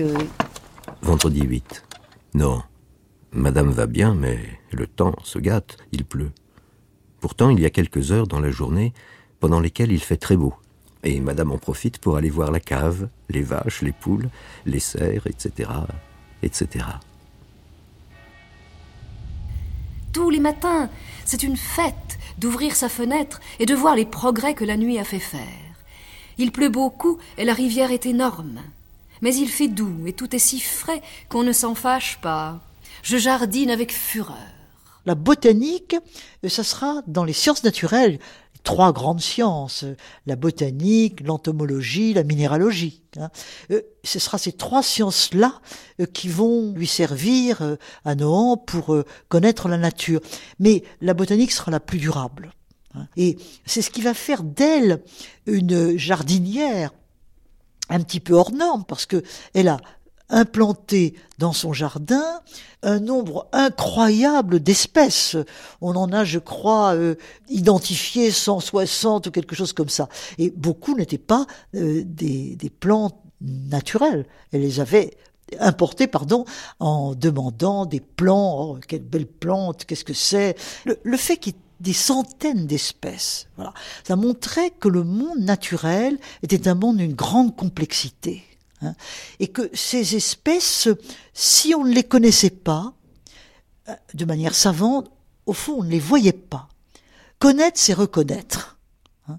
Donc pour pouvoir connaître les plantes, il fallait avoir une éducation savante. C'est pour ça qu'elle a recherché le monde des savants, le monde du Muséum d'histoire naturelle à Paris, Geoffroy Saint-Hilaire, qu'elle a très bien connu, et plus tard d'autres savants. Il fallait vraiment avoir cette science pour pouvoir même découvrir la richesse de la nature. Sinon, on ne la voyait pas vraiment. Hein.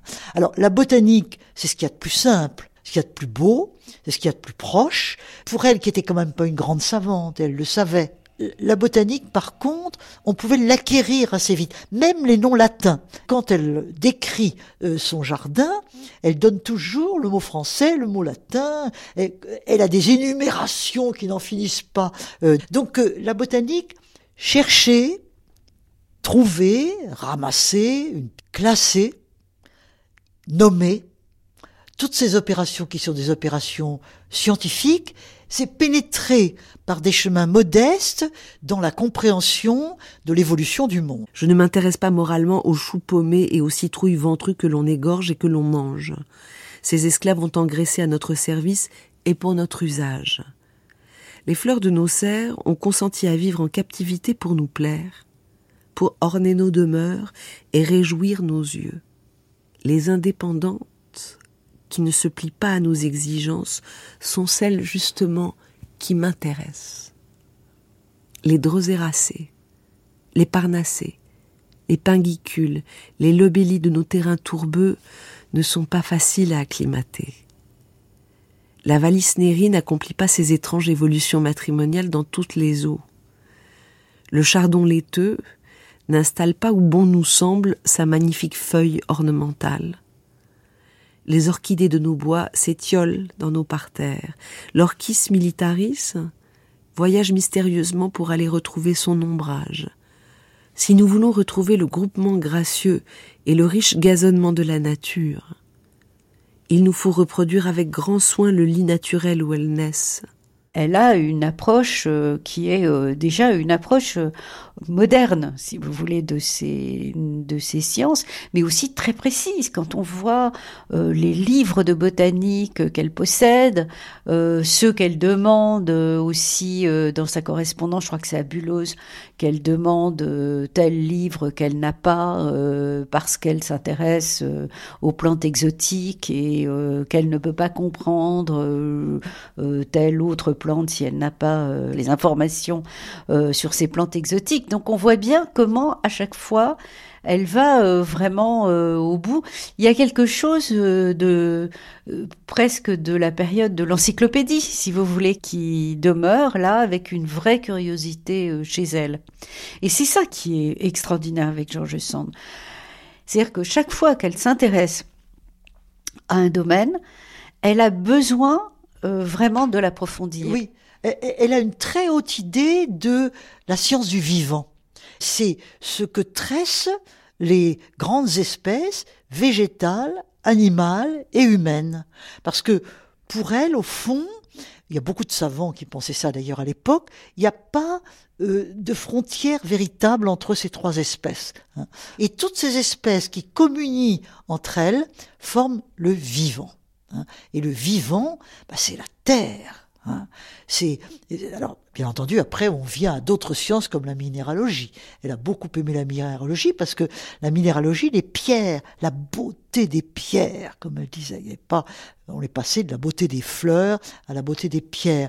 Et elle trouvait que oui, bah les pierres, si on les regardait de près, là aussi connaître, hein, connaître, on, on pouvait arriver à discerner toutes sortes de choses qu'on ne comprenait pas comme ça, et notamment la genèse de la Terre. Alors ça, la, genèse du monde, ça c'était quelque chose qui l'a préoccupé beaucoup, comme tous les gens du 19e, enfin les savants du 19e, euh, qui sommes-nous? D'où venons-nous? Où allons-nous? Et elle a euh, cherché à entrer en contact avec des savants. Il y en a eu un qui a eu beaucoup d'importance pour elle, un certain Léon Brottier, hein, qui avait écrit une histoire de la Terre et qu'elle a lu avec passion et auquel elle a demandé de venir à Nohant pour euh, euh, lui donner des rudiments euh, du point de vue géologique. Elle poussait Maurice hein, à, ramasser des pierres de tous les côtés en disant à côté de la botanique, à côté des papillons, tu auras les pierres. À Pierre-Jules Hetzel, le 12 janvier 1853. Vous me demandez ce que je deviens. Je suis rentré de Paris le 6 décembre. De retour ici, j'ai traversé le froid et la neige en véritable cosaque, car je me suis endurci à l'air de toute saison, excepté à celui de Paris, d'une manière que personne ne comprend, ni moi non plus. Je travaille à la terre quatre ou cinq heures par jour avec une passion d'abruti. Et j'ai fait un jardin à ma fantaisie dans mon petit bois. Un jardin de pierres, de mousse, de lierre, de tombeaux, de coquillages, de grottes. Ça n'a pas le sens commun mais tout ce que j'y remue de pierres de souche, d'arrosoirs, de brouettés de sable et de terre, tout ce que j'y rêvasse de comédie, de romans, de rien, de flânerie intellectuelle, est fabuleux. Elle a donc son matériel, son arrosoir, sa bêche, sa, brouette, enfin tout, tout ce qu'il faut. Elle fait des travaux euh, parfois euh, durs. Elle explique même que Bécher, il y a une lettre très amusante où elle explique que Bécher lui a permis de ça libère son imaginaire. C'est-à-dire qu'en en, même temps, elle le dit, en travaillant dans son jardin, eh bien, elle invente, il y a une très très belle lettre où elle, euh, dit qu'elle, je paraphrase, hein, mais qu'elle écrit des romans, des contes, euh, elle, donc elle... Je tombais quelquefois à côté de ma brouette croyant que j'allais mourir, je me relevais et je reprenais le dessus. Je travaille donc moins longtemps le papier, mais plus vite et avec plus de facilité, n'ayant plus, ou du moins ayant rarement, cette souffrance physique à surmonter. Mais j'avoue que les lettres ne donnent pas moitié tant de plaisir que la bêche, et que j'aspirerais à avoir ou de l'argent ou pas de charge, ce qui reviendrait au même pour moi. Et alors, je voudrais oublier que j'ai été auteur et me plonger dans la vie physique avec une vie morale de rêverie, de contemplation, de lecture modérée et choisie, une ou deux heures par jour pour l'esprit, dix ou douze heures pour le mouvement. Voilà mon rêve, qui ne se réalisera pas comme bien vous pensez. C'est exactement ce que dit aussi euh, Rousseau du fait d'herboriser où il dit que ça le rend heureux parce que euh, il oublie l'angoisse, enfin ses, ses soucis. Et c'est là c'est la même chose, c'est-à-dire que le fait de se concentrer en fait sur le, le geste du jardinage et sur l'effort physique, ça libère sa créativité euh, aussi. Georges Sand est une grande lectrice de Rousseau comme beaucoup de ses contemporains. Christine Planté. Et elle lit Rousseau comme elle lit tout un héritage du XVIIIe siècle. Alors en effet, Rousseau fait partie euh, de l'histoire familiale et de toute une mémoire à travers les livres qui sont dans la bibliothèque de, de Nohant, auxquels elle a eu accès très tôt, à travers donc le fait qu'il avait été employé par son arrière-grand-père Claude Dupin comme son secrétaire, puis que ensuite il a connu euh, le fils, donc le grand-père de Georges Sand, et euh, sa grand-mère en deuxième qui a rencontré Rousseau brièvement à la fin de sa vie. Rousseau fait partie de l'histoire intime, il fait partie de la formation intellectuelle de jeunesse, puisque Sand l'a lu très tôt, elle, euh, rapporte cette lecture à l'expérience de l'écoute de la musique de Mozart, donc ce sont vraiment deux illuminations. Donc bien sûr, le, le rapport à Rousseau passe d'abord chez Sand par des expériences très profondes euh, et aussi très existentielles et très concrètes.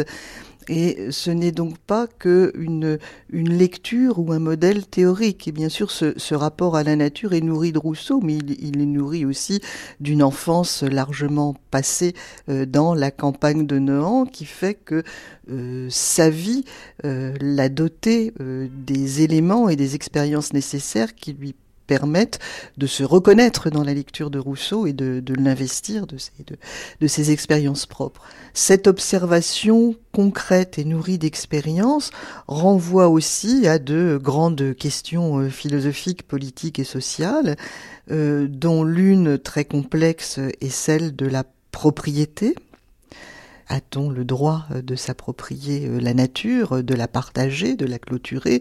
Donc on, on connaît dans le discours sur l'origine de l'inégalité parmi les hommes l'évocation de ce premier geste de la clôture qui est au fondement de la société civile mais qui est aussi au fondement de tous les maux de l'humanité. Alors Sand reprend cette question, elle va l'infléchir vers d'autres questions, celle de l'exploitation de la nature, à la fois pour euh, lui faire euh, produire euh, des biens, des ressources et aussi comme force motrice, et un peu plus tardivement vers ce que l'on pourrait désigner comme une conscience préécologique, puisque très tôt elle prend euh, réellement assez tôt conscience du fait que les êtres humains ont le pouvoir de détruire euh, la nature et euh, à travers cette destruction d'atteindre à des équilibres fondamentaux qui en retour les menacent y compris eux-mêmes elle perçoit de façon très nette qu'il y a une historicité de la nature. L'opinion publique est faite par une médiocrité parfaitement dédaigneuse de la petite fraction des amants attitrés de la nature. On peut, je crois, prendre la question de plus haut encore et appeler les savants à démontrer que les forêts séculaires sont un élément essentiel de notre équilibre physique, qu'elles conservent dans leur sanctuaire des principes de vie qu'on ne neutralise pas impunément, et que tous les habitants de la France sont directement intéressés à ne pas laisser dépouiller la France de ses vastes ombrages, réservoirs d'humidité nécessaires à l'air qu'ils respirent et au sol qu'ils exploitent. Les grands végétaux sont donc des foyers de vie qui répandent au loin leurs bienfaits, et s'il est dangereux ou nuisible de vivre éternellement sous leur ombre directe, il est bien prouvé que supprimer leurs émanations, c'est changer d'une manière funeste les conditions atmosphériques de la vie humaine. C'est supprimer ces grands éventails qui renouvellent l'air et divisent l'électricité sur nos têtes. C'est aussi appauvrir le sol, qui est doué d'une circulation, pour ainsi dire, sous-cutanée. Supprimer les arbres qui, par leur ombre, rendent au sol la fraîcheur bue par leurs racines, vous détruisez une harmonie nécessaire, essentielle, du milieu que vous habitez. La forêt de Fontainebleau est un texte euh, majeur de Sand. Daniel Arsan. Il a été écrit, euh, il faut vraiment le préciser, en 1872, donc quatre ans avant la fin de Sand, avant sa mort. Euh, il avait été commandé par Charles Edmond, qui était un de ses grands amis, pour le journal Le Temps. Elle a fait plusieurs euh, articles pour ce journal, qui ont été d'ailleurs après rassemblés dans un livre qui s'appelle Impressions et souvenirs, qui à mon idée est un des grands, grands, grands livres de Sand. Donc c'est aussi euh, le texte, le livre Impressions et Souvenirs montre que Sand n'est pas du tout fini à la fin de sa vie. Comme on l'a dit, euh, après les années 60, euh, Sand était fini, elle n'a plus rien donné, ce qui est archi faux. Là, c'est un essai. Elle accepte de faire ce livre sur la forêt de Fontainebleau parce qu'elle connaissait très bien la forêt de Fontainebleau. Euh, c'est quand même euh, la forêt de Fontainebleau. Elle y a été avec Musset. Elle le décrit dans son livre euh, Elle et lui, et c'est là où Musset a eu une, une, crise de folie. Après, elle y est retournée avec Bocage, qui était un des grands acteurs de l'époque, qui était son amant, et après, elle y est retournée aussi avec son fils. Donc c'est une forêt qui, euh, pour elle, est le symbole de beaucoup de choses. C'est un symbole de l'amour, de l'amitié, de la folie également, et elle a vu aussi peu à peu cette forêt changer, se métamorphoser. Donc elle écrit euh, ce texte, un texte écologique avec des termes d'une modernité euh, qui est assez stupéfiante. Euh, c'est-à-dire qu'il y a des passages entiers, on a l'impression que c'est écrit aujourd'hui et que c'est écrit pour nous. Est-ce que c'est le côté, il faut pas oublier que Sand a un côté visionnaire. Tout le monde a donc droit à la beauté et à la poésie de nos forêts, de celles-là particulièrement qui est une des belles choses du monde. Et la détruire serait dans l'ordre moral une spoliation, un attentat vraiment sauvage à ce droit de propriété intellectuelle qui fait de celui qui n'a rien que la vue des belles choses l'égal, quelquefois le supérieur de celui qui les possède. La rage de la possession individuelle doit avoir certaines limites que la nature a tracées. Arrivera-t-on à prétendre que l'atmosphère doit être partagée, vendue, accaparée par ceux qui auront le moyen de l'acheter? Le propos de Sand dans cet article euh, est très nourri de lectures proprement scientifiques et elle lit donc euh, beaucoup. Euh, elle se fait euh, expliquer autant qu'elle le peut par des correspondants, que parfois elle va chercher, euh, qui parfois apportent même leur savoir, que parfois elle va chercher, elle essaie de se faire expliquer l'état des savoirs et les grandes questions telles qu'elles se posent, et elle a aussi cette capacité remarquable d'assimilation de savoir et de reformulation en des termes clairs capables de, parler à tous. Et on, comprend bien aussi que à différents moments de sa vie, les savants euh, avec qui elle est en dialogue soient euh, touchés euh, et intéressés par cette démarche, à la fois parce qu'elle est rare, même si le, partage entre art et science n'est pas n'est pas toujours absolu à cette époque, et aussi parce que ils savent qu'ils vont trouver sous la plume de Georges Sand relais euh, remarquable à l'état des connaissances du, moment. Nous avons tous, ou presque tous, des enfants ou des petits-enfants que nous prenons par la main pour les promener avec l'idée, à quelque classe aisée ou malaisée que nous appartenions, de les initier au sentiment de la vie qui est en nous. Nous leur faisons regarder, là où nous nous trouvons avec eux, tout ce qu'ils doivent comprendre, un navire, un convoi de chemin de fer, un marché, une église, une rivière, une montagne, une ville. Depuis la boutique de pain d'épices où le petit prolétaire voit de petites formes barbares d'hommes et d'animaux, jusqu'au musée où le bourgeois promène son héritier en lui expliquant comme il peut ce qu'il admire, depuis le sillon où l'enfant du paysan ramasse une fleur ou un caillou, jusqu'aux grands parcs royaux et à nos jardins publics, où riches et pauvres peuvent s'instruire en regardant, tout est sanctuaire d'initiation pour l'enfant. Celui-là, chacun de nous l'a sous la main car c'est l'élève de son cœur, le rejeton qu'il porte dans ses bras. Il le promène, il le dégrossit, il lui explique les objets nouveaux. Eh bien, quand vous l'aurez conduit dans tous les centres d'où la vie sociale rayonne, ou sur tous les chemins où elle fonctionne, quand vous lui aurez appris ce que c'est que l'industrie, les sciences, les arts et la politique, il y a encore une chose dont il ne se doutera pas si vous ne la lui avez pas révélée. Et cette chose, c'est le respect religieux du beau dans la nature. Ce texte, euh, qui est quand même relativement long, qui fait une vingtaine de pages, n'est pas vraiment sur la forêt de Fontainebleau. La forêt de Fontainebleau est un prétexte et où elle va commencer à décrire le monde euh, dans lequel elle vit, elle, et qu'elle a vu se métamorphoser depuis depuis son enfance. Il y a un autre texte où elle elle elle, euh, elle recense des animaux qui ont disparu, des plantes qui ont disparu, ce qui est quand même incroyable que déjà vers les années 1860-70 la nature prend déjà le visage d'aujourd'hui. Immédiatement, quand elle va parler des campagnes, elle va parler aussi de la production intensive, euh, de la destruction de l'habitat des animaux, de la destruction donc des forêts. Et après, qu'est-ce qui restera de tout ça? Pas grand-chose. Et euh, l'être humain sera en danger. C'est un cri d'alarme pour dire attendez, dès aujourd'hui, dès maintenant, euh, l'homme est en train de détruire l'homme. L'espèce humaine est, absolument en, danger.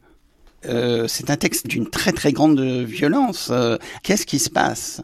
Et la terre est en train de mourir, est en train de, de s'appauvrir. Il y aura, elle dit pas un mot de vengeance, mais elle dit euh, ça va déclencher un moment une, une catastrophe.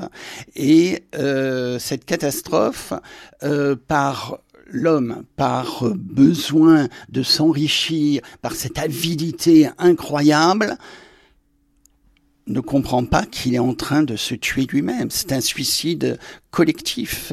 L'argent provoque le suicide de, de, l'espèce humaine. Le texte est sombre parce que il est écrit au sortir de la guerre et de la commune que Sand a vécu de façon particulièrement douloureuse. Donc il est coloré par euh, une atmosphère de destruction. Hein.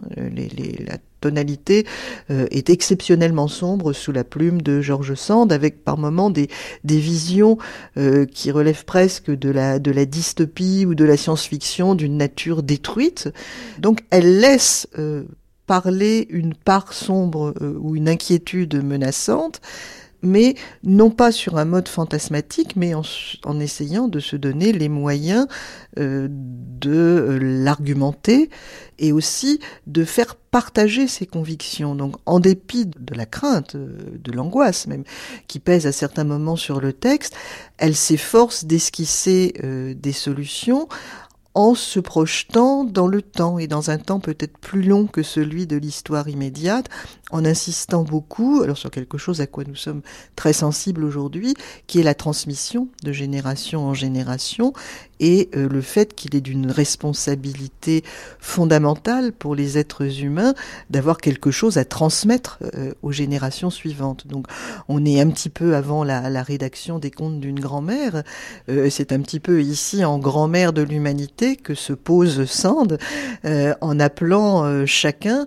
euh, à se sentir responsable de l'état du monde qu'il va léguer à ses enfants ou à ses, à ses enfants spirituels.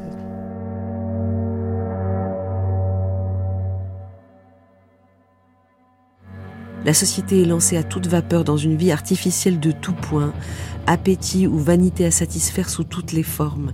Elle n'a pas d'autre but, d'autre illusion, d'autre promesse dans l'appréciation des masses. Réagissons un peu, c'est-à-dire le plus que nous pourrons, car hélas, ce ne sera encore qu'un peu contre ce torrent qui emporte notre progéniture dans ces ondes troublées. Ne réduisons pas notre horizon aux limites d'un champ ou à la clôture d'un jardin potager. Ouvrons l'espace à la pensée de l'enfant. Faisons-lui boire la poésie de cette création que notre industrie tend à dénaturer complètement avec une rapidité effrayante. Quand la terre sera dévastée et mutilée, nos productions et nos idées seront à l'avenant des choses pauvres et laides qui frapperont nos yeux à toute heure. Je sais bien que beaucoup disent après nous la fin du monde. C'est le plus hideux et le plus funeste blasphème que l'homme puisse proférer. C'est la formule de sa démission d'homme, car c'est la rupture du lien qui unit les générations et qui les rend solidaires les unes des autres. Dimanche 19. Nohant. Madame va bien et se lève à 9 heures. Il gèle, mais il fait très beau. Jeudi 21 avril, Nohant. Tant couvert assez frais, vent et pluie ce soir, le jardin est tout remis à neuf et à propre. Il est superbe. Les jacinthes et les primes verts sont splendides, pas encore de tulipes. Le cognacier du Japon est refleuri de nouveau. Beaucoup de narcisses, des tapis de violette impériale fleuris dans le petit bois, pensées très belles, tapis de pervenche, pâquerettes, corcorus, abricotier, pêcher, prime vert, amandier depuis un mois, épines noires. J'ai fait une seconde butte à Trianon pour couvrir le réservoir. J'ai commencé la chaise à nid d'oiseau. J'ai lu un chapitre de mes mémoires. J'ai gagné deux parties à Manceau.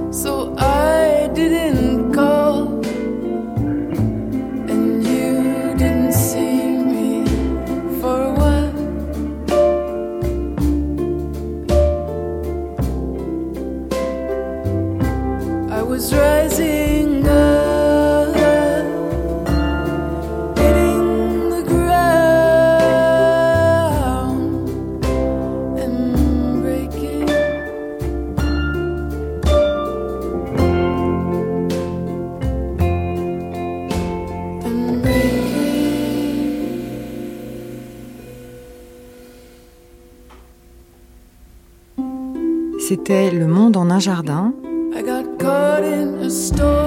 Troisième épisode de La vie singulière de Georges Sand, auteur majuscule. Avec Michel Perrault, Martine Reed, Christine Planté, Evelyne Bloch-Dano, Vincent Robert et Daniel Arsan.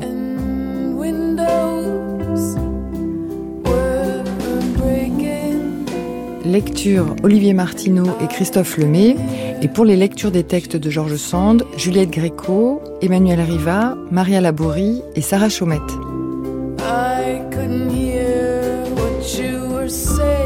Archivina Catherine Louboutin. Documentation Anne-Lise Signoret, Antoine Vuillose et Mathieu Roger Lacan. Merci au Domaine national de Georges Sand, à Nohant-Vic et au Centre des Monuments nationaux. Merci aux élèves du lycée Paul Robert des Lilas et à leur professeur Karine Galietti.